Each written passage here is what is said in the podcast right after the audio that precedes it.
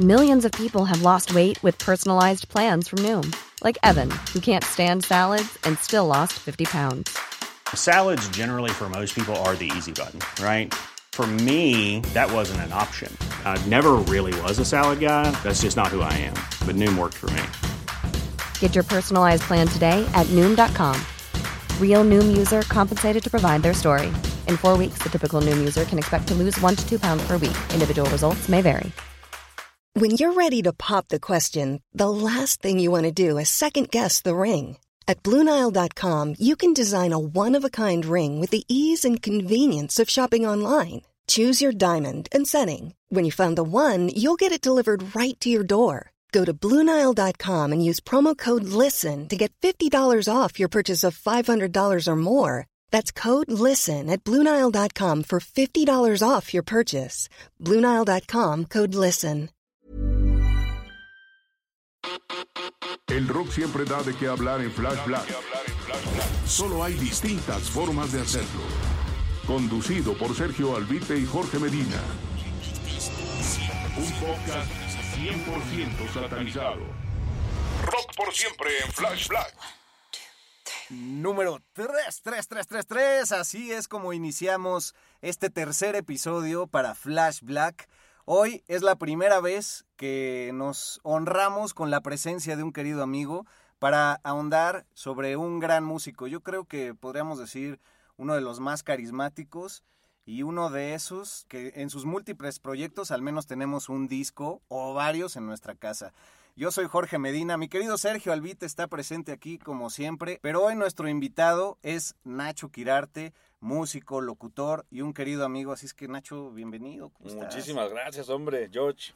Sergio, oye, a todos los que escuchan el programa, que yo ya me considero fan y seguidor, Ah, me honra estar aquí con ustedes y platicar de lo que sabemos, caray. Oye, pues es que si de alguien puedo decir un fanático de Paul McCartney, de quien vamos a hablar el día de hoy, pues eres tú, eh, Claro. lo has estudiado toda la vida, yo creo que de memoria cuántas rolas te sabrás Uy, en el sí, piano. ¿no? varias, sí. Más de 30, ¿no? Es tarea, sí, seguro. Y bueno, pues desde la infancia hemos cotorreado al respecto. ¿Y tú qué opinas de este personaje, mi Sergio? ¿De Nacho o de Paul?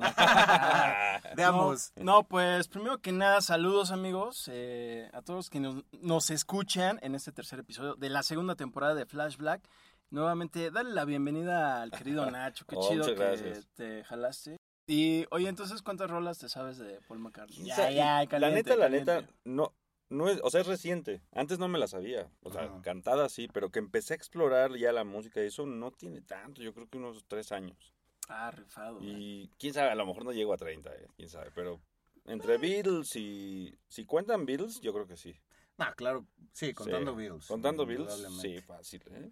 Porque en, en mis múltiples actividades me he dedicado alguna vez a, a tocar Beatles. O sea, en algún lugar le digo, oye, si toco Beatles, ¿bien? Sí.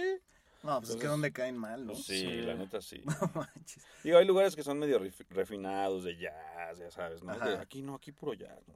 Ajá. Pero tocas Beatles y siempre, o sea, siempre son bienvenidos. Los Beatles, pues a quién no han conmovido en, en su vida. Con Mobiles. Ah. sí, no. Y la verdad, este, hasta en las familias más fresas, puede que te hayan puesto los discos fresas de la primera etapa de los Beatles. Claro. pero te marcan y, y todos tenemos una canción favorita de los Beatles. En todos los episodios de los que hemos hablado de músicos siempre hay alguno que ha sido muy influenciado eh, por esa valiosa etapa de los 60. Y pues bueno, tú además cantas, tocas Sí. el, el piano, la guitarra La guitarra. Y hasta ahí, ¿verdad? Sí, no, hay mucho por ellos, la verdad, y hasta ahí. O sea, sí, sí aprendí a tocar la guitarra por los Beatles, o sea, agarraba la guitarra fácil y órale, lo. Love Me Do y toda esa onda y pues, sí, o sea, yo podría decir que por ahí me enamoré y, y me hice músico. O sea, a ese grado influye la música de, en este caso de ellos. Oye, y, y bueno, pues también avisarle a nuestros escuchas, sobre todo los de Bélgica. Ay, sí, que preguntan mucho. No, sí, mucha gente en Bélgica escuchándonos, en Alemania, en Estados Unidos, acá en México. Pero bueno, hablarles de que en esta cuarentena tú sacaste un EP Ah, sí, eh, sí. que se llama justamente así, entonces para ahí que lo chequen en el Spotify. Claro que sí, se llama, en- claro que sí, este, ¿cómo no? se llama En Cuarentena, justo salió en la cuarentena todos los temas, que no son muchos, son siete, creo. Ujú. Y también siempre tuve esta idea como desde que conocí el primer disco solitario de McCartney, de, de que grabó todos los instrumentos y esa onda, siempre tuve ese gusanillo. Y ahorita como que ya me lo, me lo saqué. Pues ahora sí que, aunque quisieras músicos invitados, no se Sí, podía. No, no, Entonces a la aprovechaste muy bien. Y aparte, La pues, neta, sí. le entraste mucho a la producción. También te auxiliaste Sí, de alguien. pero- Producción, mezcla y hasta la, el cover, ¿no? La, ¿Cómo se llama? La... La portada. Sorry. la, la portada, güey. The, the artwork. Sí, The Art, Oye, y para toda la gente que nos está escuchando allá, eh, háblanos del proceso de grabación. Eh, ¿cómo- ¿Dónde lo puede encontrar también la gente? se, se llama En Cuarentena, Nacho Quirarte, está en todas las plataformas, la Ajá. que ustedes escuchen. Y pues el proceso de grabación fue mucho en mi casa. La historia es que yo empecé a grabar jingles, como en, en manera de, ah, voy a hacer una chamba, voy a subir mi página, un chingo de jingles, unos 50. Entonces empecé a- con un chingo de ideas, ideas, ideas, ideas. Y de repente decía, oh, esta me late. Ajá. Y entonces empezaba a trabajarla. Este cachito, Este cachito está, vale, ese me lo quedo yo, ¿no? Y de ahí la letra, o sea, la verdad fluyó muy bien, fluyó muy rápido y pues así se fue como tomando. Yo ni siquiera sabía que lo iba a hacer realmente. Ah, qué bueno. Creo que así Ah, nacen las mejores Sí, cosas, ¿no? como las mejores fiestas, ¿no? Sí, la neta sí. Pues tus redes, arroba Nacho Quirarte. Nacho ¿no? Quirarte en donde sea, sí. También, este, pues, mucha sapiencia del rock argentino por ahí, muy influenciado tu disco, como siempre. Sí, totalmente. de Charlie eso- García y todo eso. Ajá, y, y mucha sapiencia también de, del blues. Y bueno, nuestras redes, mi search, arroba flashblackpod en Instagram y en Twitter. Tus redes, Ah, por claro. Eh, estamos en Facebook, es también Flash Black Podcast. Mis redes son en Twitter e Instagram. La verdad, Twitter casi no lo uso, pero es igual. Es albuitre con B de vaca. Y las tuyas son. arroba Medinaudio también por ahí en Instagram y Twitter. Pues a darle con Sir Paul, porque bueno, hoy es un 11 de marzo, jueves, y Exacto. entonces hay que mencionar que en un día como hoy, pero del 97, la reina Isabel nombraba a Paul McCartney como Sir Como Paul Sir Paul McCartney, eh, pues por su labor tan amplia hecha en favor de la música británica, ¿no? ¿Cuántos Entonces, años tenía Sir Paul cuando lo nombraron caballero? Ah, pues mira, no, no me hago la resta, pero el próximo año va a estar cumpliendo 80. 80. Ah. En junio de este año cumple es del 60, 42, digo 79. creo, ¿no? Del 42. 42, de Sí. del 18 de junio del 42. Sí. Entonces digamos que 12 y 2 son 4. Ay, sí. Sí, de 42 para, bueno, para el 2000 son van 58. 54 antes de, cumpli- de cumplir 55. sí. Que es en junio de este año, precisamente. Exactamente. Y muy rifado porque es de los que se ha mantenido todavía chido eh, junto con Ringo Starr después de que ya se nos fueron algunos. El primero John Lennon. Sí. Luego en diciembre sacó disco, ¿no? Sí. El McCartney 3. El McCartney 3. Que el primero salió en el 70, ¿no? El, en el McCartney. 70. ujú. Que es como un, a lo mejor no todos lo saben, el McCartney se volvió como una, bueno, ahora trilogía, ¿no? Ujú. Que es, y marca esto de que él graba justo todos los instrumentos, ¿no? Tanto en el 1 como en el McCartney 2, como en el 3. El, El 2 primero- es del 80, ¿no? El 2 es como de los 80, sí. Que Ajá. yo no lo escuché tanto, ese, no sé si ustedes. No, la verdad No. no. No, yo nunca le he entrado. Está más experimental, solistas, pero ¿no? Me acuerdo de uno que vendían en el Starbucks que era de Paul Ah. McCartney. ¿Cuál era ese? Ah, pues No. Nos dejas pura pregunta abierta. Como 30 discos. me está cabrón. probando, ¿eh? Sí, güey. No, pues es uno, re- Starbucks, es, es uno reciente. Pues de el Starbucks existe desde el 2008, entonces... Fue recientemente donde se puso a la venta su disco. es que algo pasó así, sí, sí, Ajá, co- fue como un deal que hizo con Starbucks para que solo estuviera ahí a la venta. Ah, Y bueno, la gente como pues, así hipsterona, así dijera, a ver qué onda, porque obviamente ya todas las tiendas de discos como antes ya No, dejaron no, de existir y también ya Walmart y todas esas ondas en el gabacho ya tampoco venden discos como, como antes, o Best Buy, por ejemplo, ¿no? su discografía solista sí ha de estar alrededor de los 25, 30 discos. Sí, yo 30 creo, fácil, sí, sí, sí. Con la época de Wings y todo el rollo. Y el disco Ram es muy bueno, ¿no? El segundo. Ram es buenísimo, muy es de los primeros, después creo que fue después del McCartney precisamente. Cuando empezaba Wings ahí con Linda cantando y todo eso, que eran todavía, eran trío. Entonces entre los tres ahí armaron todo. Qué personalidad de, de Linda, ¿no? Yo la verdad no me- nunca me clavé en ella hasta que hablamos en nuestro programa el 73, que por ahí tuve una fe de ratas que ya corregimos de su divorcio porque ella en realidad falleció tristemente. Sí. Ya fue la que le siguió, vamos a hablar más adelante, la que le dio una vajilla de lana muy cañona. Y bueno, no me sé esas pláticas de, de revistas del corazón, pero la verdad mi, mi Beatle favorito siempre ha sido John Lennon, entonces disfruté muchísimo conocer muchísimo más de McCartney. ¿Cuál es tu Beatle favorito, Research? Creo que es George Harrison. George Harrison. Sí, además también maneja buen look, o sea, chido rocker, Sí. así, las greñas. El callado. Ringo ¿no? Starr también me, me cae chido Sí. porque es baterista y como que Claro. todos siempre lo basurean, Sí. pero la verdad es muy buen, muy buen baterista, muy, Güey, yo me muy tardé creativo. muchos años me tardé en, en darme cuenta de eso, de que era el sonido que tiene y que constantemente parece que no y está haciendo cosas, cabrón. El El, otro día alguien, bueno, ya tiene tiempo, alguien me dijo, uy, la batería de A Dead in the Life. Yo pensé que hasta que era broma, ¿no? Y decía, "Ay, no mames, Sí, güey, ahí está la bien, típica. no hay nada, no manches, ya que la escuchas, uff, Pero tu Beatle favorito siempre ha sido Paul. McCartney, sí, desde chico. cabrón. Le agarraste un poco más de cariño a Lennon últimamente, Sí, ¿no? sí, con el tiempo también. Yo creo que contigo también, porque tú me, me enseñaste más ese lado. Sí, claro, pero todos son, o sea, sí, yo fui bitlero desde siempre. De hecho, yo pensaba que desde chico, no sé por qué, igual por la influencia de mi mamá, yo pensaba que él como era, lo veía como el líder.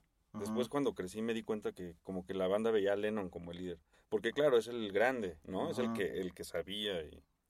Es que ahí está la confusión, ¿no? Y creo que también, pues, el gran mito de la pelea Lennon-McCartney, que los dos fueron, pues, súper prolíficos creando juntos canciones, Sí. pero luego sí, este rol de que este, Paul tuvo un crecimiento mayor y Lennon, pues, sí se fue más a la profundidad de las letras y rechazando un poco la fama. Y Paul también siempre padeció, pues, ser el más guapo, ¿no? De, Sí. de los cuatro, entonces las chicas eh, también reaccionaban mucho a la presencia de Paul en el escenario por eso y pues tocando el, el bajo de una, de una manera muy especial y con una voz muy Cantando. privilegiada. sí. cantando Que además muy tenía la famosa forma de violín, de, de su bajo, que muchos lo quisieron volver a hacer. Sí, el, el violín bass. Ajá, el violín bass, que creo que hoy en día entre muchos eh, rockers no, no lo ven tan bien, lo ven así como chafón. Pues creo que tiene su onda por haber sido utilizado o puesto de moda por Paul McCartney. Hasta en eso, ¿no? Marcó algo, ¿no? O sea, muy cabrón. Y aparte él es zurdo, ¿no? Sí, Desde joven se dio cuenta que se podía tocar como zurdo, eh, pero poniendo lo- las, las cuerdas al revés, si no me equivoco. No, no, sí lo, Con usa, guitarra. sí lo usa como zurdo. Ah, sí. Sí, sí, sí. Porque yo había leído que con la guitarra, que fue con lo que Ah, bueno, puede ser, pero ya en el grupo sí siempre ha tocado de zurdo. Ajá. Ajá, Además también tenía el peinado más bueno, de los más característicos de los Beatles al principio, ajá. porque me parecía de honguito, el de Paul McCartney. Por eso difiero que era el más guapo. Ah, Pues, Era el más carita, Sergio. Exacto. El más El más carita. carita, el más galán. Flash Black. Oye, y también decías que es eh, de esas personalidades que han sido multiinstrumentistas en sus proyectos de solista, que conozca ese grado también, que, que lo maneje con esa maestría, yo creo que Paul Simon, por ejemplo. Sí, no, quizá no tantos, ¿no? No tantos músicos. Mucha- muchos músicos critican también. Yo que, pues, bueno, y tú también, Serge, que te mueves con mucho músico. Nunca falta el músico de, a mí no me gustan los Beatles. Ah, puta, los odio, güey. El que me ha dicho, ¿Pink Floyd? Ah, güey, sobrevaluadísimo, Sí. Pink Floyd. Ah, puta, sí, güey. lo- Ajá. Y los critican como, como instrumentistas. Yo podría decir, es, verdad, o sea, no son unos tecnicazos, pero en la cuestión de le voy a meter esto, voy a tocar esto, es, es un nivel de musicalidad muy, muy cabrón. Creo que lo padre de eso que, como dices, no eran muy técnicos, pero creo que para cualquier tipo de música no hace falta hacerlo mientras crees grandes composiciones como ellos lo hicieron, que además eh, eh, ya, ¿cuántos serán? Unos 70 años después de que ellos empezaron a Ujú. rockearle, eh, se mantienen las canciones y son de las más escuchadas en Spotify. Todavía. sí. Eh, retomando eso y además eh, hablando de Ringo Starr, que siempre ha sido basureado mil veces por todos, que además eh, a mí se me hace uno de los mejores músicos en cuanto eh, leyendas que todavía siguen actuales, que siguen girando y que siguen reuniendo a grandes músicos en sus, en sus bandas. Claro. Eh, ¿Tú crees que se arme algún día esa reunión entre los hijos de, de La- los eh, integrantes de, La neta no. de los Beatles? Hijo. O sea, ya poniéndome en el lugar de los músicos y todo. O sea, es que ¿cómo? llenar el- los zapatos de los Beatles como sea, güey, está Si no lo hicieron cuando vivía George, Exacto. ¿no? Ahí todavía lo creía. Ahora ya lo veo, lo veo más difícil. Pero coincido contigo, que Ringo es un baterista único, tiene un sonido muy característico. La historia es que el, el cuate era zurdo, ¿no? La verdad no quiero mentirlo, pero es algo así, que tocaba eh, zurdo y se acomodaba de una manera distinta a la batería. Entonces sonaba distinto por eso. O sea, el sonido que causaba eso era peculiar, porque algo hacía diferente en la batería. Qué chafa que no diga que... No, pues, tú sabes qué. Es que justo él hacía swing con los brazos, eh, por ejemplo en el, en el ride, que es el platillo de acompañamiento o para los coros, para lo que luego mucha gente lo dice, ah, la de los coros, ¿no? Sí, los coros. Eh, y él lo- lo- le hacía swing, pero muchos que son muy técnicos precisamente dicen, no, es que así no se toca, así lo tocaba Ringo Starr, pero realmente ese era el toque de, de- Claro. de Ringo, ¿no? No, no por nada es, era su sello muy peculiar que le daba las rolas. Y también Paul McCartney también le pegaba un poco a la batería en Sí. los Beatles y le enseñó algunas, algunas rolas a Ringo Starr, ¿no? Exacto, sí, sí, sí. Yo creo que de ahí empezó su onda de tocar la batería. Que Ajá. ya cuando se salió fue lo primero que hizo, ¿no? El ADN del rock está en Flash Black. Pues vámonos al, al inicio. Ya Venga decíamos, nacido en el 42. Obviamente de Liverpool, Inglaterra, como los fabulosos cuatro, que curiosamente ese término solo está acuñado en el Reino Unido, ¿no? De Fab Sí, Four. Fab Four. Como que acá nadie los conoce así. Aquí es como John Paul, George Ringo, ¿no? Ah, sí, a la Universal Sí, sí, sí. Estéreo. Ya mencionaba un padre músico eh, que tocaba la trompeta y tocaba el piano. Gracias a que tocaba el piano, pues Paul también logró eh, pues sensibilizarse con esos dos instrumentos. En su cumpleaños número 14 le regala una trompeta a su papá, Ah, sí. que él va y cambia por una guitarra, porque lo que él quería era poder tocar un instrumento de acompañamiento junto con la voz. Su madre era enfermera, eh, por supuesto se llamaba Mary, así como se refiere a ella en la canción Let It Be, que él dice que pues, se le apareció en un sueño y le dijo, tú deja ser, tú deja, déjalo ser. Ya otra vez yendo al Universal Stereo. No, pero sí. Déjalo ser. Déjalo ser. La noche de un ser. día maravilloso. Tú déjalo ser y te va a ir bien y va a estar todo bien. Pues murió a sus tiernos 14 años, su madre, Sí. que dicen que era también partera, entonces de repente en la madrugada salía mucho en la bici a atender este ciertos casos y pues murió atropellada, ¿no? Por un camión en algún momento. Cosa que hace que en el futuro conecte mucho con John Lennon, que a pesar de que vivió muchísimos años con su tía, pues su mamá también falleció cuando él tenía simplemente 17 años, cuando ya estaban en los Quarrymen. Al primero que conoció fue a George Harrison en la escuela, y ya Lennon lo conoce en un toquín en la iglesia. También todos tocaban en la iglesia, cabrón. Sí, está Todos chistoso, tienen historia. O sea, la iglesia tiene un, un peso fundamental en el rock and roll. Totalmente. Ya sea en el coro, ya sea en el gospel, en un montón de cosas. De hecho, del coro lo rechazaron dos veces en su vida, Paul. Y bueno, en la trastienda, si es que vale el término para una iglesia, en la trasiglesia, ahí se presentaban los Quarrymen, que en un principio era la, la banda que lideraba Lennon, y si pueden complementar algo, pues adelante. Venga. Eh, con otros músicos, eventualmente invita a Paul a participar ahí, ya con la conexión que hicieron en ese, en ese toquín en la, en la iglesia. Y posteriormente Paul invita a George. Y ya en su época ahí tocando en Hamburgo, que te acuerdas, Serge, que con Black Sabbath vimos que, que era el mismo pinche bar en donde tocó. ¿Ah, sí? Sí, o sea, Sí. los Beatles y, y Black Sabbath empezaron en el mismo bar en Hamburgo, Alemania, cosa que es impresionante. güey. Que además tiene, bueno, ya si le buscamos acá muy clavado el vínculo, eh, Geezer Butler, también bajista de, de Black Sabbath, dijo que siempre quiso hacer una banda como los Beatles, así tal cual, pero en pesado. Mm. Aunque realmente en ese momento pues no había como algo pesado, ¿no? Ellos Pero eran bueno, lo pesado, ¿no? Exactamente, y después otros músicos más, como Gene Simmons, también bajista, siempre quisieron hacer algo como, como los Beatles, pero siempre enfocados en, en el estilo de, de Paul McCartney, que era el bajista con su poderoso violín. Qué fino, güey. Yes. Bueno, vol- Para, digo, para más como de lo que hablabas justo del principio, hay una película que no sé si vieron que se llama Mi nombre es John Lennon. ah, sí, Está bien buena, ahí te, como que se clava mucho en esa parte de la Ajá, iglesia, cómo se encuentro. conocieron, y también como uno igual no se da cuenta, la diferencia de edad, que a lo mejor no era tanto, no sé, Lennon y Paul se llevaban Un par de años. un par de Sí, años, pero años. cuando tienes 14, pues sí es como, ay, güey, sí. ¿No? Sí, es como cuando vas en la primaria y ves a los de la tercera secundaria, dices, no, Sí. güey, el señor, lo ves como señor. Ah, güey. sí, como se Exacto. Yo creo que por eso también Lennon tomó ese liderazgo, ¿no? Desde un principio, porque era el mayor, era el que hizo la banda, ¿no? Sí. Paul fue co- como de, ah, tengo un amigo que se sabe otros acordes, ¿no? Se sabe mí.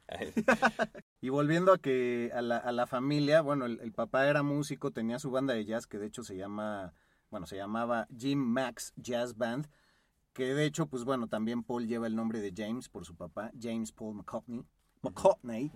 Y, y bueno, pues una anécdota curiosa, la primera que voy a soltar el día de hoy, es que el piano que compró su papá para la sala de la casa, se la compró justamente a la tienda en Liverpool que vendía pianos, que era de Brian Epstein, Fíjate. que Ah, posteriormente pues se volvería su gran manager y, y productor. Uy, ¿no? sí, muchos, para muchos el quinto Beatle. Sí. Sí, el Brian Epstein fue cañón para... Yo no sabía eso del piano. Imagínate, o sea, ahí estaba como el futuro anunciando, Sí. ¿no? Eh, El primer contacto.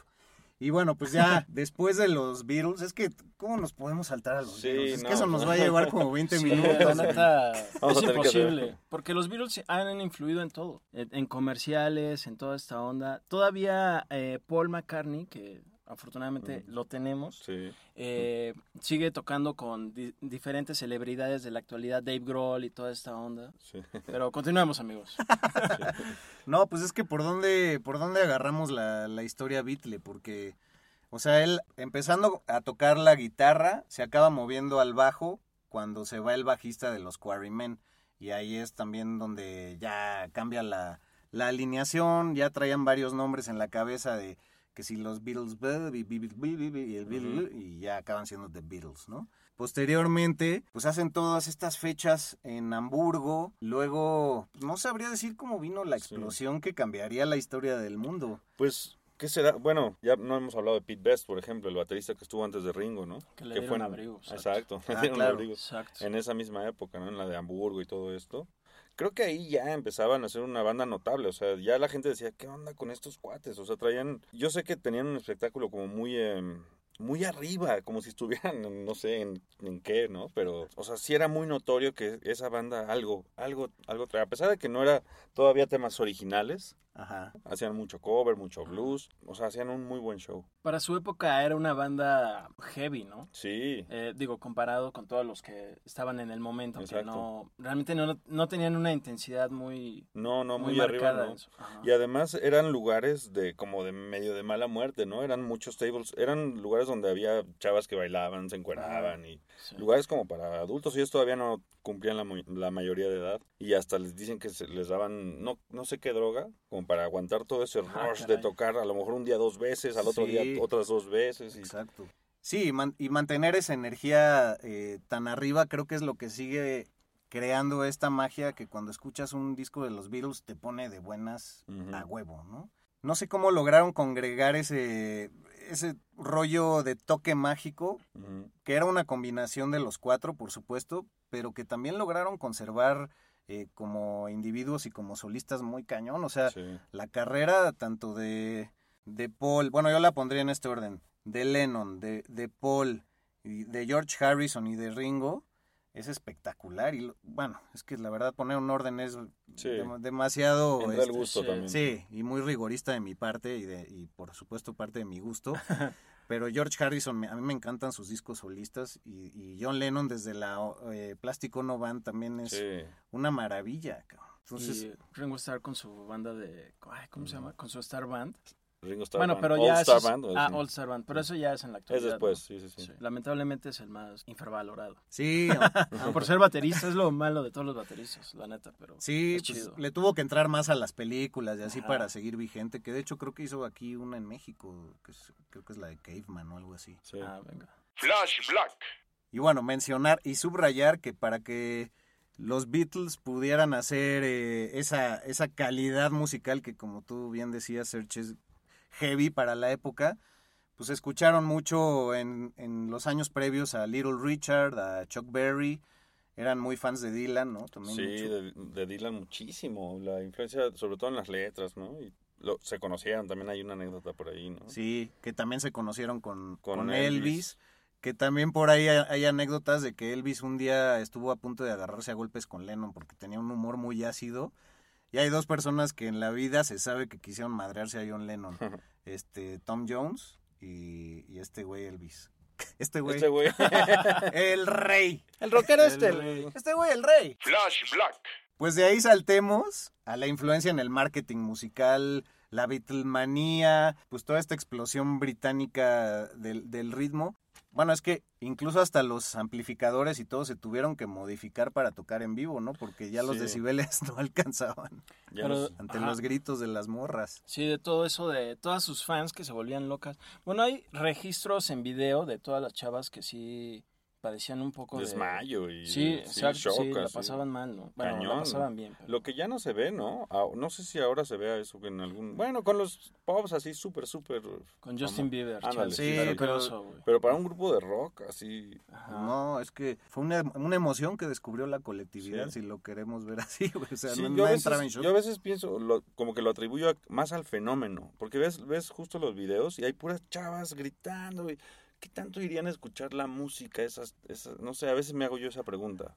¿Qué tanto era por la música y qué tanto era por el fenómeno? Sí, y verlos y... Y era una moda, por supuesto. Una moda, exacto. Cosa que acabaron odiando los mismos Beatles. Y, Y se retiraron, ¿no? Ajá, y también creo que fue lo que los impulsó a darle mayor profundidad a, a su propuesta, porque dijeron, güey, pues si vamos a ser tan famosos no podemos estar diciendo quiero agarrar tu mano, güey. O sea, cuando se van a conocer al Maharishi en la India, este, que se van también a, a Bahamas, a un ashram ahí con sus chicas. Me estoy saltando mucho, Sí. muchos años en el tiempo, pero creo que eso fue también lo que le dio más fondo que forma eh, a lo largo de los años. Y bueno, qué curioso que la carrera Beatle fue muy corta, ¿no? Súper corta, o sea, Ni la década.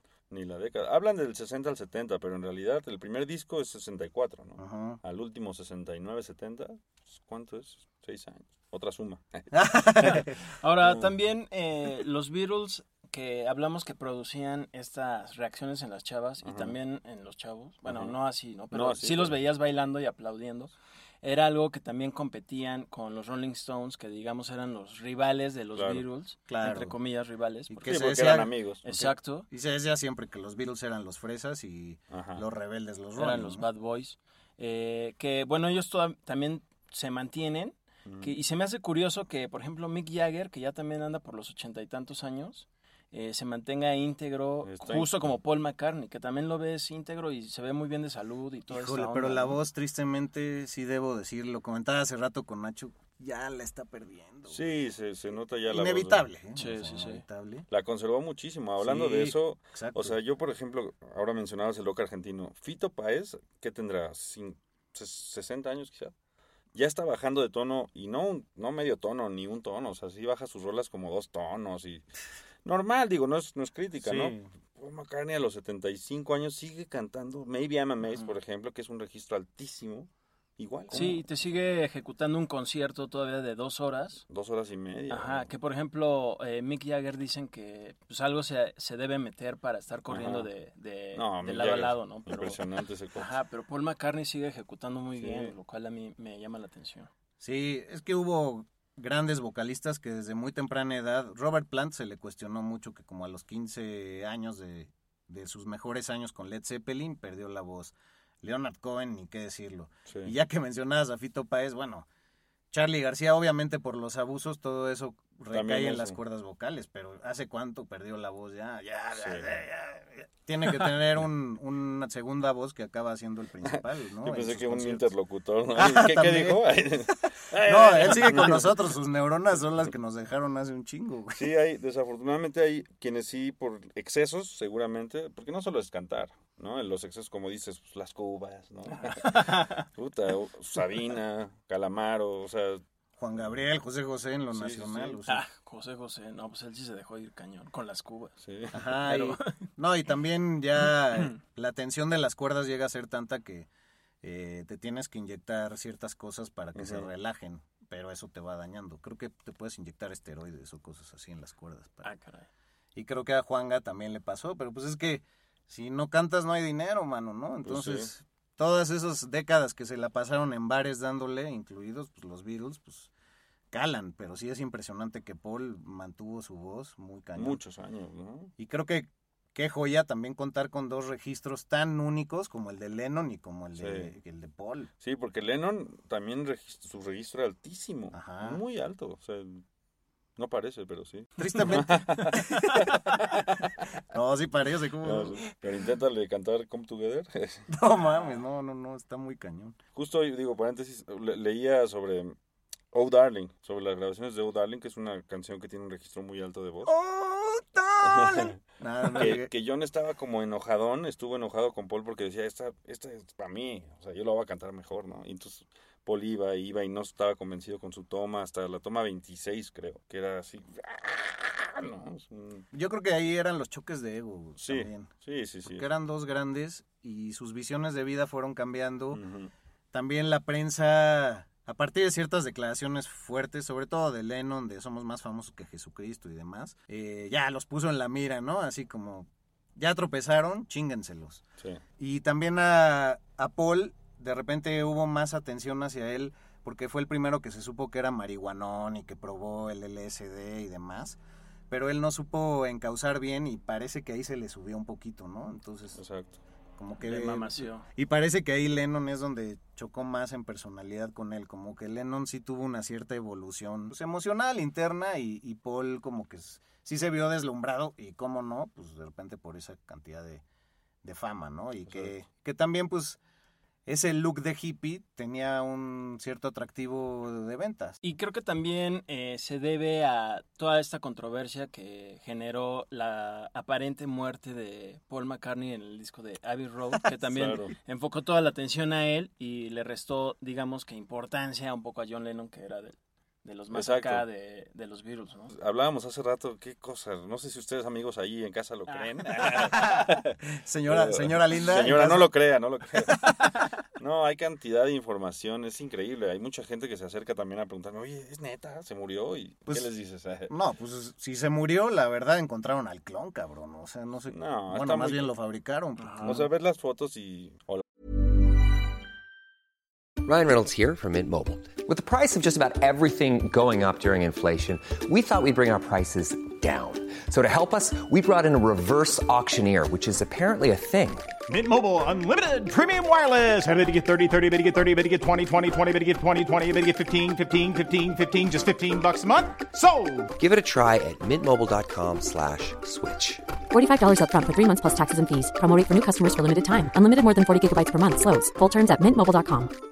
Burrow is a furniture company known for timeless design and thoughtful construction and free shipping, and that extends to their outdoor collection. Their outdoor furniture is built to withstand the elements, featuring rust-proof stainless steel hardware, weather-ready teak, and quick-dry foam cushions. For Memorial Day, get 15% off your Burrow purchase at burrow.com slash ACAST and up to 25% off outdoor. That's up to 25% off outdoor furniture at burrow.com slash ACAST.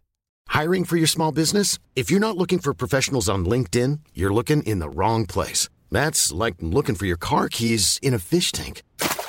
LinkedIn helps you hire professionals you can't find anywhere else, even those who aren't actively searching for a new job but might be open to the perfect role. In a given month, over 70% of LinkedIn users don't even visit other leading job sites. So start looking in the right place. With LinkedIn, you can hire professionals like a professional. Post your free job on linkedin.com/people slash people today. Hey Dave. Yeah, Randy. Since we founded Bombus, we've always said our socks, underwear, and t-shirts are super soft. Any new ideas? Maybe sublimely soft. Or disgustingly cozy? Wait, what? I got it. Bombus. Absurdly comfortable essentials for yourself And for those facing homelessness. because one purchased equals one donated. Wow, did we just write an ad? Yes. Bombas. Big comfort for everyone. Go to bombas.com slash ACAST and use code ACAST for 20% off your first purchase. La voz, ¿cómo imitas una voz? No, es posible imitar una voz, pero adquirir sobre todo toda la, la destreza en, el- en los instrumentos, la lírica, la composición, o sea, eso es algo innato también. Totalmente. O sea, se cosecha con el paso del tiempo, pero no creo que así de, pues dale aquí ocho meses a ver, este, como si fuera una película de caratazos y que aprendan a golpear, o sea, pues no, güey. Y dicen que, que el, el nuevo Paul McCartney era de origen canadiense y que él era derecho y aprendió a tocar como zurdo. y- No, hay hasta documentales en Netflix. Yo una vez vi, vi uno, nada más pues, para no dejar. ¿verdad? Ah. Y sí, o sea, todo elaborado. Yo no, no podía creer que Netflix le dieran espacio a un algo pues, que es una falacia, ¿no? Es que vende, güey. Las teorías de Sí. conspiración no sabes cómo venden. Yo que desarrollo contenido de ese tipo también en Spotify, Sí. pues es de lo más escuchado. Y la verdad es que también pues sabemos que el sistema a veces le conviene pues guardar muchas cosas ahí bajo la alfombra para que la gente pues no enardezca. Pero también de ahí se agarran como para mitificar las cosas, porque por ahí, como dicen, eh, pues si tú le pones un poco de gotitas más de sangre inventadas a una discusión que fue leve, pues es más recordable Claro. y pues nos gusta el pinche pedo del rosa, Bueno, ¿no? el morbo. Como ayer que nos agarramos a putas. Sí. bueno, lo que me gustaría añadir que realmente eh, es similar a lo de Paul McCartney es el caso de Avril Lavigne.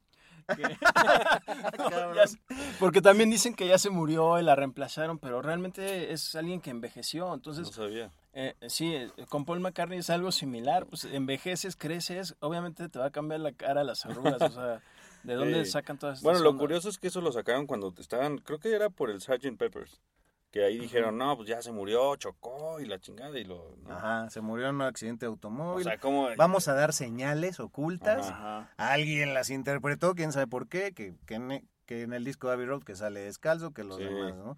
Que, que todos tienen barba en ese, que él no. O que Es- sale de espaldas, que está descalzo, o sea, y aparte súper elaboradas, ¿no? Parece que Sí. dices, de repente dices, "Ah, ¿y sí, sí? Nada, ¿verdad? Sí, de que, y que Lennon es el, el San Pedro y que el otro es el Ajá. sepulturero y que... ay, no mames. Ah, Sí. sí, cierto. Es que también eh, todos están caminando similar. Empiezan con el pie derecho y o bueno, o viceversa. Y Paul McCartney camina al revés. Ajá. Entonces también de ahí es Sí, otra exacto. teoría de, Que es de la curioso, quién sabe cuál será la historia de esa portada, que es, para mi gusto particular, la mejor, ¿no? Me encanta esa portada. Pero todos tienen ropa súper distinta, Ujú. súper distinta. Sí. El Jen- Lennon de blanco, así, traje, qué pedo. ¿no? Sí, bueno, también otra portada que entra ahí en la polémica es la de Sgt. Peppers, ¿no? Que, que dicen que ahí hay mensajes de RIP y que no sé qué, y que descansa amigo. Y, y todos los personajes que salen ahí, la mayoría son íconos de la cultura pop que ya habían fallecido. Bueno, como paréntesis, a Tintán se le ofreció salir en esa portada y, y Ah, se negó. cámara. Sí, güey, imagínate, Tintán en la portada de Sgt. Sí, Hay sí. que ponerlo. Hay que postado eso. Se dio el lujo de rechazarlo. Muy Sí. No sé la razón, ¿verdad? Pero bueno, pues tenemos que dejar a los Beatles detrás, porque si sí, no, esto venga. va a durar tres horas. Venga. Sí. A mí, a mí me gustaría quizás retomar, o bueno, más bien para de aquí ya irnos Ajá. a McCartney. O sea, cuando, cuando entran las novias, creo que es un momento muy, muy crucial en los, en los Beatles. Sí. Cuando entra Yoko Ono primero y luego Linda, Ajá. creo que ahí eso más la muerte de Brian Epstein marcó definitivamente el fin, ¿no? O sea, que a lo mejor dicho. se tardó dos años en suceder, pero eso fue... Yo no sabía, por ejemplo, Yoko llevaba su cama al estudio, cabrón. O sea, deja tu, ah, vino Yoko, ah, órale, pues, chido. No, pues ya trajo su cama. Puta, No pues es como cuando eres roommate de alguien y ya vive ahí su novia y no te dijo ni madres, ¿no? Está cañón, es, es cosas de la vida. Sí, Justo güey. algo de eso se documenta en el próximo, en la próxima peli documental Ajá. de Peter Jackson que va a sacar en, Ah, en Amazon, claro, claro. que Ah, es va toda la grabación del, De Let It del Be. Get Back. Sí. Sí, de ese disco y, y ahí se ve mucho, bueno, de lo que se ha mostrado hasta ahora, Sí. se ve mucho de la interacción de John Lennon y Paul McCartney y un poco de batalla de egos, como No, ahí cañón, comen- sí, sí, sí. comentamos. Y bueno, eh, Lennon y McCartney hicieron más de 250 canciones juntos. No tengo el dato así, pero sí, sí, sí. Cerca de, sí, 250, 300, no sé, un número cabrón. Sí, rolas que luego le chingó Michael Jackson a Paul y que ahorita vamos a comentar que Sí. estuvieron pues ya peleadísimos por años, güey. Pero bueno, pues la, la etapa solista empieza en, en los 70, ¿no? Exacto, y por eso mencionaba esto, porque de- este pasa que se muere Brian Epstein, como que se les cae el barco, ya no hay manager, hay muchas broncas porque ahora ellos se tienen que meter en la onda de, de los varos, ¿no? El dinero. No sabe nada de negocios. Puta, el, el- se ve que el Paul empieza a meter mucha cuchara. Yo creo que ahí él agarra un liderazgo que pues a lo mejor no le fue otorgado, pero dice yo aquí, Ajá. aquí, aquí. Y pues naturalmente las bandas todas tienen broncas, ¿no? Entonces el cuate se va a su, a su este, granja en Escocia y dicen que estuvo una época súper deprimido con Linda y que para Linda fue terrible porque tenía un hijo chiquito, una hija chiquita y, y el güey chupaba un chingo, deprimidísimo. Entonces, pero bueno, por esas épocas es que graba el primer disco Ajá. solista Paul McCartney que se llama McCartney. Pues resulta que hubo un pleito también y de egos y todo eso porque Paul quería sacar su disco casi casi antes de que saliera Let It Be. Ah, Eh, otro entonces pedo, eh. hubo ahí otro pedo. Entonces fue un chingo de conflictos y al final salió y en el disco el, el güey incluyó una autoentrevista en donde pues responde preguntas pues, que él mismo se, se hace, ¿no?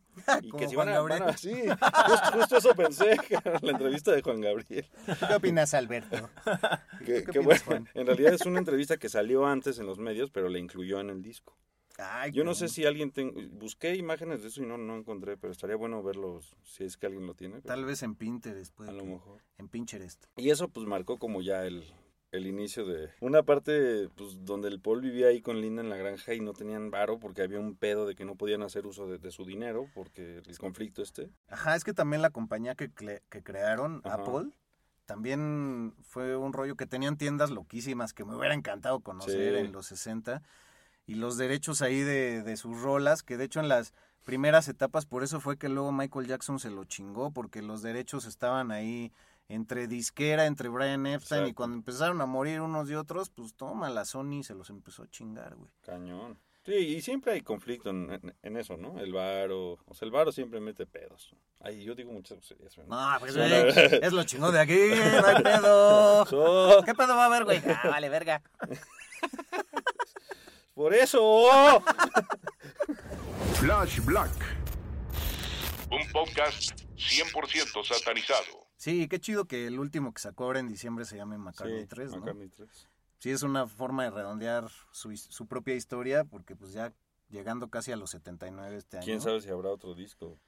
No, y el día que se vaya Paul, No. puta, güey, va a ser... Oye, mala onda. Es que yo sí defiendo un poco a Ringo Starr, que si se va antes, no nadie lo va a pelar tanto como Paul McCartney, pero No, es que sí Paul va a doler, McCartney... sí va a doler, cabrón. Sí, es que Paul McCartney sigue marcando todavía No, un chorro sí. de tendencia No, y es que, güey, con- colaboró con un chingo de artistas. con Michael Jackson. Con Stevie Wonder. Ajá. Sacó un Sí. disco con... También en el 99. Con el baterista de Deep Purple. Y con David Gilmour, güey. Ah, eso Sí. lo Sí, mega el Run Devil. Run.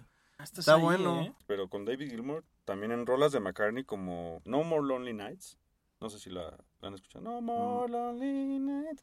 Se echa un solazo el David Gilmour con sonido Pink Floyd así chido. Ah, no la voy Muy épica esa, esa rola, tiene que estar en el playlist. sí. No, por favor. Oye, y la, realmente la primera época en solitario es muy corta, ¿no? Para ya entrar a Wings. Exacto, yo, pues, podría ser nada más ese disco. Después está el RAM que ya se firma como Wings. Ajá. Entonces, sí, luego, luego. Y luego, luego, este, entra, híjole, también este, este disco del Red Rose Speedway, Uf, sí. buenísimo, porque el más reconocido es el Band on the Run, ¿no?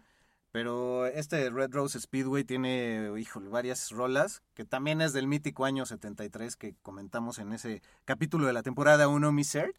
Cuando sacaban casi dos discos por año, que era Sí. bastante normal en, en los 70, por ejemplo. ¿no? Sí, güey.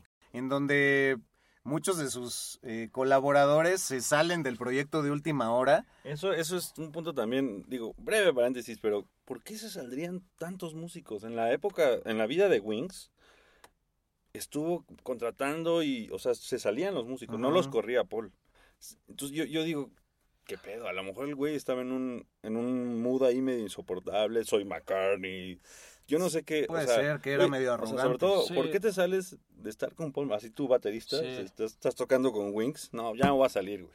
Sí, O es sea- que eso es lo clásico en las bandas, justo. Siempre hay alguien insoportable por el que dices, no, yo zafo, yo no me voy a aguantar eso, porque o Sí. no llegas a un punto eh, medio. Entonces yo creo que ahí Paul McCartney le, se elevó Sí. un poco. ¿no? Es mera especulación, pero Es mera es especulación. probable por esa arrogancia que decíamos que Yo ya manejaba. tendría que ser a un nivel cañón, porque para decir, ah, no, me voy a buscar otra cosa, ahorita ya me aburrí de tocar con Paul McCartney, ¿no? En los setentas, está cañón. Y también yo creo que Linda ahí influyó un poco porque sí tiene algunos eh, historias macabras de Sí. influencia en Paul. Seguro, Y seguro. también me recuerdo brevemente la aparición de Linda McCartney y Paul en Los Simpsons. Ah, claro. Sí, Paul también apareció en la de. ¿Cómo se llama? Eh, Bojack Horseman. Exacto. Pero bueno, sí, ahí obviamente ya. Sin Linda, y es el capítulo que tú dices es cuando son vegetarianos y, Li- y Lisa Sí. se vuelve vegetariana, ¿no? Ajá. Que bueno, en ese momento todavía no estaba como tan en tendencia Sí. eso, por eso digo que Paul McCartney y Linda siempre han como eh, causado controversia Sí. en sus este, decisiones, etcétera. Y hay que decir que los invitados en Los Simpsons siempre son las voces originales de los Claro. artistas. ¿no? Y que ese capítulo no es el de no vives de ensalada. Digo, porque se pueden confundir. ¿no? Pero no, retomando lo de Van on the Run, justo antes de irse a África, les llaman así, no sé si el baterista o, o dos músicos y no, pues sabes que no vamos.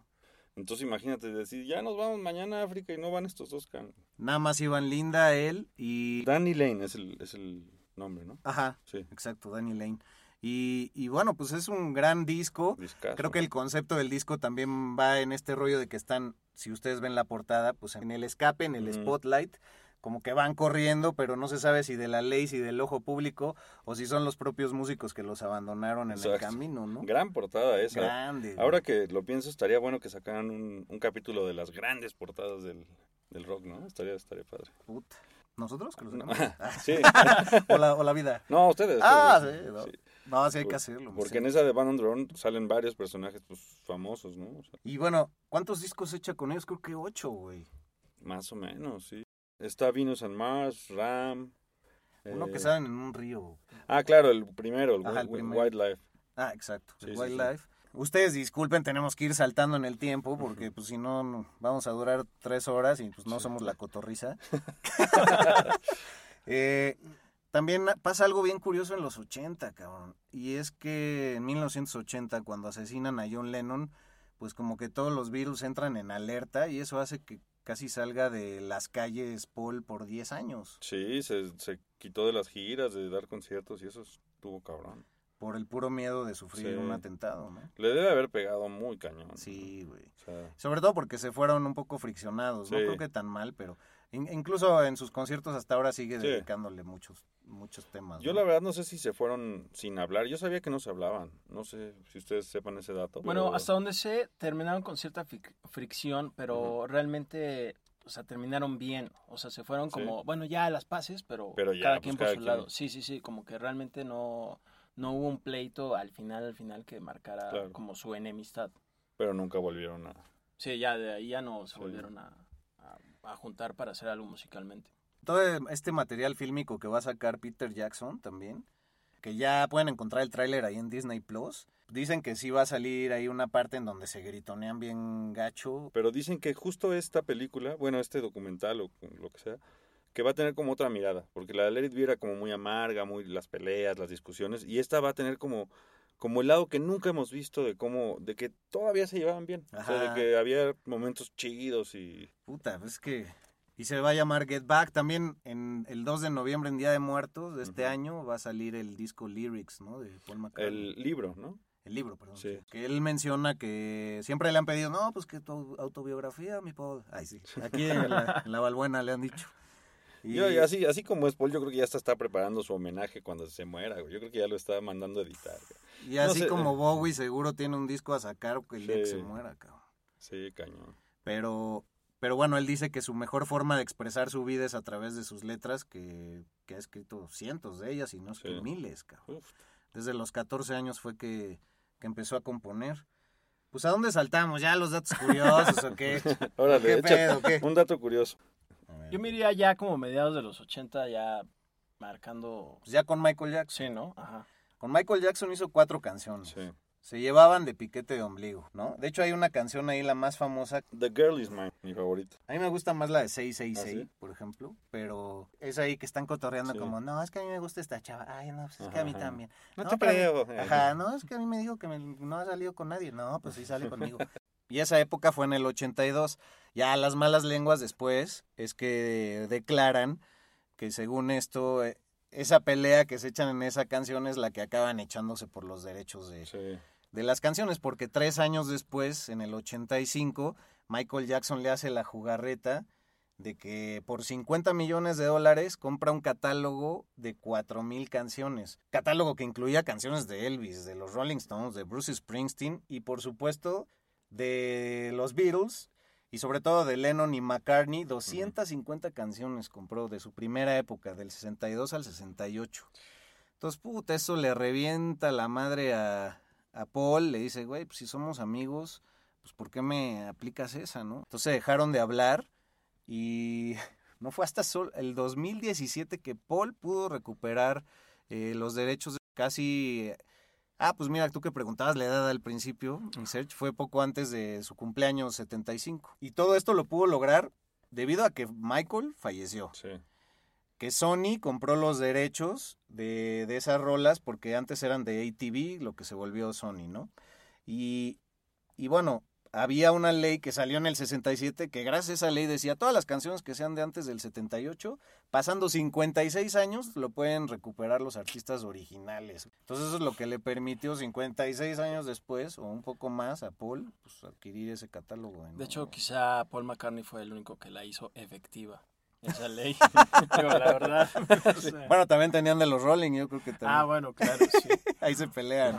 Duelo de la cripta. Bueno, pues también el video ese muy famoso de Michael Jackson y Paul McCartney que van en, en una camioneta, que Ah, creo sí, que es sí, de la canción 666. De estafadores, ¿no? Que son con Ajá, y- Ah, sí. sí. Justo es cuando también tenían muy buenas migas. Es, es de, Sí. ese, es de ese tema, estoy seguro. ¿no? Ajá. Y que era todavía negro, Michael. Exacto. Sí.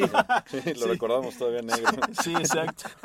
Sí, pues de hecho, justo cuando, cuando dejan de ser amigos es cuando ya viene la Ujú. mutación más extraña de, de Michael. Que de hecho a mí ese video se me hace muy, eh, o sea, me gusta mucho, pero se me- la colaboración entre ellos se me hace un poco bizarra, porque Paul McCartney viene del rock y Michael Jackson viene del pop, Sí. pero a la vez Michael Jackson quería entrarle al rock, por eso se empezó a liar, bueno, empezó a hacer colaboraciones con músicos como Eddie Van Halen o Steve Lukather de Toto, y también hace esta con Paul McCartney, que en el momento es como una explosión, pero a la vez Paul McCartney también le sirve para eh, cierta atención, porque también ya venía como de, de desaparecer un poco del mapa, por decirlo, de- tras la muerte de John Lennon. Claro, bien dicho, sí, totalmente. Le sirvió a los dos, ¿no? Pero puede Exacto. ser que sí. McCartney ahí vio su flecha y dijo, ay, aquí, Sí, de aquí soy. Como cuando Luis Miguel también quería hacer una colaboración con, Con- con con Michael, Michael Jackson. Jackson, claro, Pero claro. pues a él no se le hizo, a Paul sí. Flash Black. Tú, Nacho, me, tengo, me tengo que atrever a preguntarte, Sí. este, ¿qué es lo que más te ha marcado de Paul? Eh, ¿Recuerdas cuál fue tu primer contacto con los Beatles o con, o con Paul? Y, y cuáles son tus discos favoritos para que los cheque ahí la banda? No olviden que siempre hay un playlist adjunto en la descripción de nuestros episodios para que lo chequen porque están bien curaditos, no es así el This is Paul McCartney, no, güey. Sí, no, ¿qué pasó? Yo creo que definitivamente por influencia de mi madre, cabrón, que mi mamá ponía, mi mamá era bitlerísima, mi papá también, pero mi mamá macarneana, entonces ella llevaba los discos, el unplug de McCartney, lo- o sea, todo McCartney. Por eso Lennon tampoco le entré tanto, ¿no? Entonces, bueno, por ese lado, por eso, por eso McCartney entró tanto a mí. Y de discos, buena pregunta. Voy a mencionar unos discos que no son los más conocidos, creo que está chido. Eh, está el Dri- Driving Rain, Ajá. que es curiosamente el que el que con el que hizo la banda que la banda que tiene ahora que son como creo que son cuatro con Abe Laboriel, Rost- Rusty Anderson y Paul Wiswick. Bueno, es una banda que ya lleva casi 20 años. o Abe. Laboriel, pa- pariente de Johnny Sí, Laboriel. sí, Ajá, sí, sí. es Que es tío, de hecho, un amigo conocido nuestro. Saludos a Carlos Exacto, a Aranda. Carlos Aranda. Esa banda lleva más ya que los Beatles y que los Wings, imagínate. O sea, ya, ya llevan mucho tiempo. Y entonces ese disco se llama Driving Rain, que lo, lo grabó así como muy, eh, con muy escasos recursos. Y está bien, bien bueno ese disco. Yo creo que es de mis favoritos. Y el que produjo el productor de Radiohead, Nigel Godrich, Uf. el Chaos and Creation, wow, discazo Ah, no también. manches, ese nunca lo he escuchado. Buenísimo ese disco. Y otro disco que también vale mucho la pena mencionar y que siento que ha permanecido allí medio en las sombras es el Unplugged, el Unplugged de MTV que hizo, yo no sé en qué onda andaba el Paul en ese momento, que es un disco bien blusero. Ah. Y también en, en mi caso, yo como músico influyó mucho en que me gustara más. El blues ya me gustaba, ¿no? Pero además invita a un músico, un guitarrista muy bueno que se llama Robbie McIntosh. Híjole, que ahorita no me acuerdo, pero tocaba con, con algún músico, en una banda pues muy de prestigio, ¿no? Ah, Macintosh de, de Pretenders. Ah, claro, claro, Robbie McIntosh de Pretenders. Entonces es un disco bien chido, netamente acústico, ¿no? Bajo acústico, todo así muy, como muy, respetando el pedo, el formato acústico, que trae unas canciones, trae algunas canciones que no son de él, ¿no? Que dijo seguramente, Ay, pues, vamos a aprovechar para... Pero es un gran disco que antes no estaba en plataformas, por cierto, ya lo acaban de, de subir. Así que denle una escuchada a ese, a ese McCartney Unplugged. Ahora, también esa banda que mencionas que es La casi actual, casi ¿no? la actual, Sí, eh, sí. también fue con la que vino varias veces a México, sí. incluso al histórico concierto del, del Zócalo. Al Zócalo. Ah, sí. Ajá. En el Palacio de los Deportes también estuvo. Exacto. En el, en el Foro Sol. En el Azteca. en el- ajá. Sí, fue la misma banda. Ya es impresionante como ya 20 años ya. Que él, él rompió récord en Brasil en el 89 de asistentes de 350 mil personas. Wow. Que luego creo que lo rompió en otro país, pero aquí en el Zócalo ha de haber estado muy cerca. güey. Cerca de las 300. ¿eh? Sí. sí. Yo estaba ahí. Oye, por cierto, hay una anécdota que tienes que conociste a Paul McCartney. ¿no? Claro, Ah, sí. casi se nos va ¿Cómo esa, es ¿verdad? eso de conocer a tu ídolo? Estuvo muy cañón, la voy a hacer así corta. Yo estuve viviendo en 2004, justo cuando iba a salir el Chaos and Creation. Estuve viviendo en Londres un año y medio. Y una amiga un día llegó y me dijo, ¿a quién crees que vi?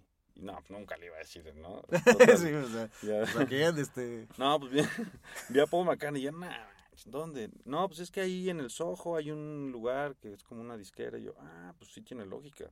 Ahí estaba MPL, que es los, su discográfica, ¿no? Ajá.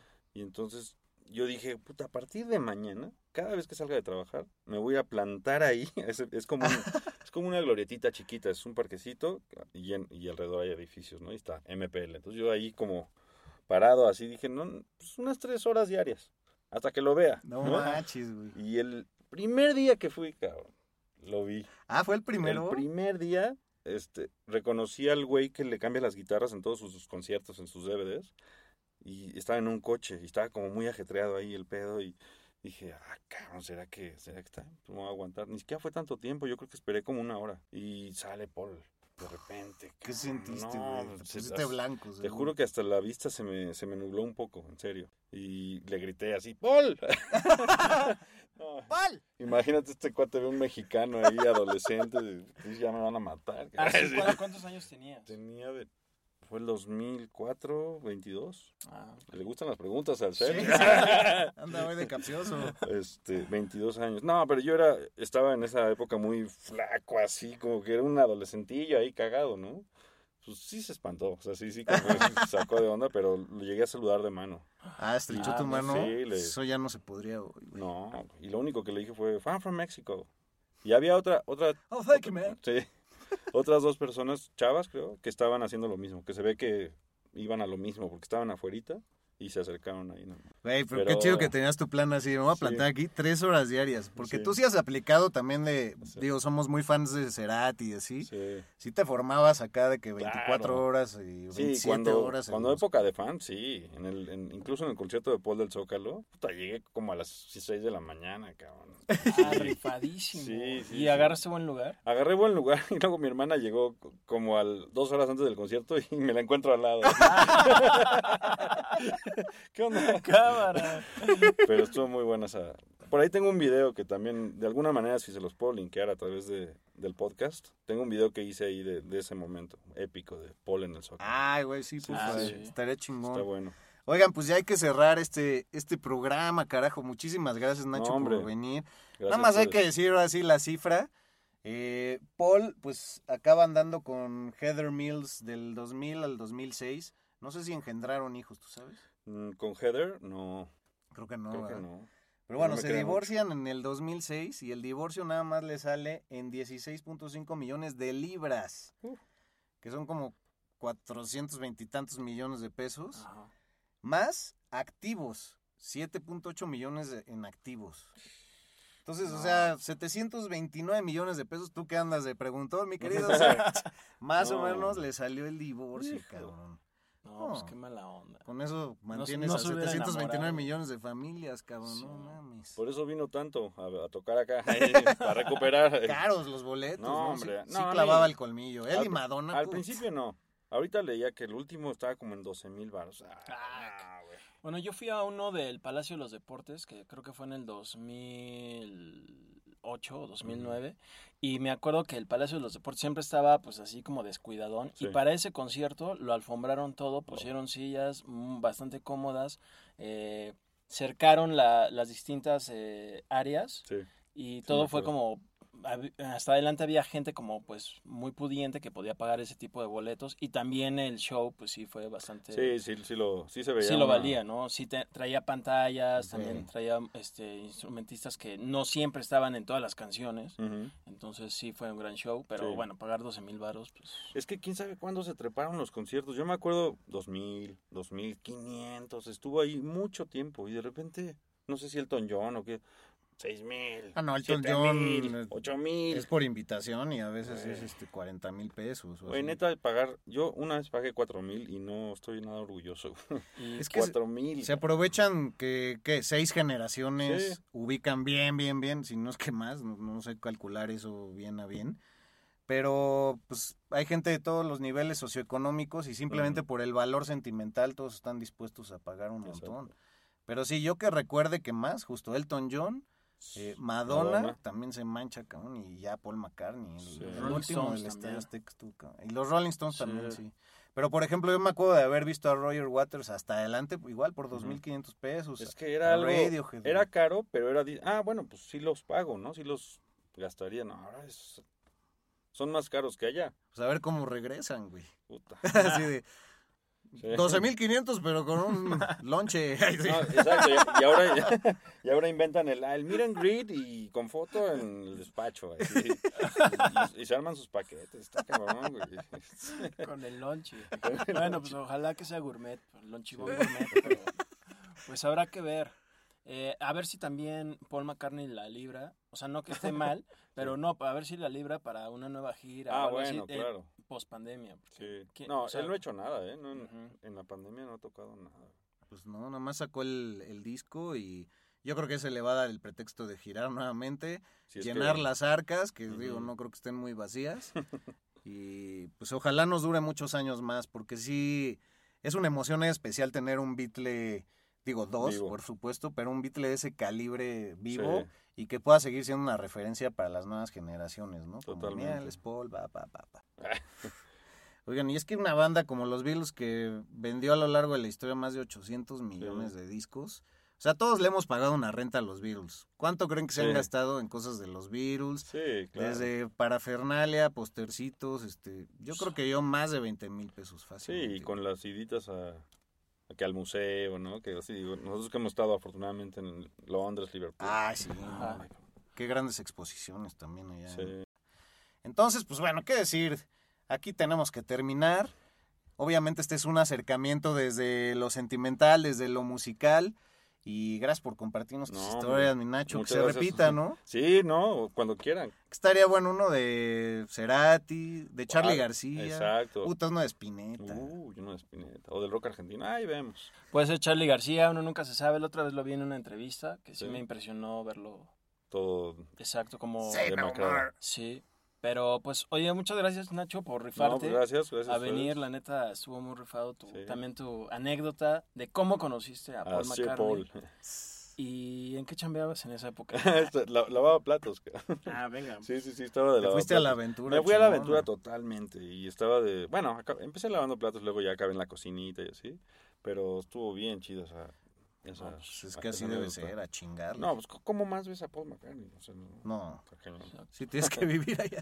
O ser amigo de, del bueno, bueno de Ocesa, o no sé. Ni así. No Ah, creo sí. que así, güey. Sí, está Pues cañón. sí. O, o ser ahí del Four Seasons, o no sé, güey. Bueno, sí, hay gente que lo ha visto en el hotel aquí en México. Y que, ah, pero- Yo me he ido a parar al, al lobby del, de los ¿Ah, sí? hoteles y como me ven greñudo y así gañán, me sacan. Uh, Digo. Cortésmente, ¿no? Sí. Pero eso. Sí, me dicen, oye, no puedes estar aquí. Ah, ok, perdón. Y ya. Pero bueno, sí he intentado, así como fanboy, Sí, ir a ver a mis bandas favoritas. ¿Cómo no? Pero Pelation. Pues bueno, muchísimas gracias eh, No, por haber venido, Nacho. Ya saben, arroba flashblackpod. Estamos estrenando página web www.flashblackpodcast.com. Poco a poco la vamos a, a estar nutriendo. Va a, a también tener servicios de blog. Así es que estarán encontrando más historias en cercanía. Arroba Nacho Quirarte para nuestro querido amigo. Y bueno, arroba al buitre, arroba Medinaudio. Cuídense y escuchen todo lo relacionado con Paul McCartney, que es oro puro, ¿no? Claro que sí. Venga. Hasta pronto. Hasta luego. Venga. Rock por siempre en Flash Black. Conducido por Sergio Albite y Jorge Medina. Flash Black. El ADN del rock está en Flash Black.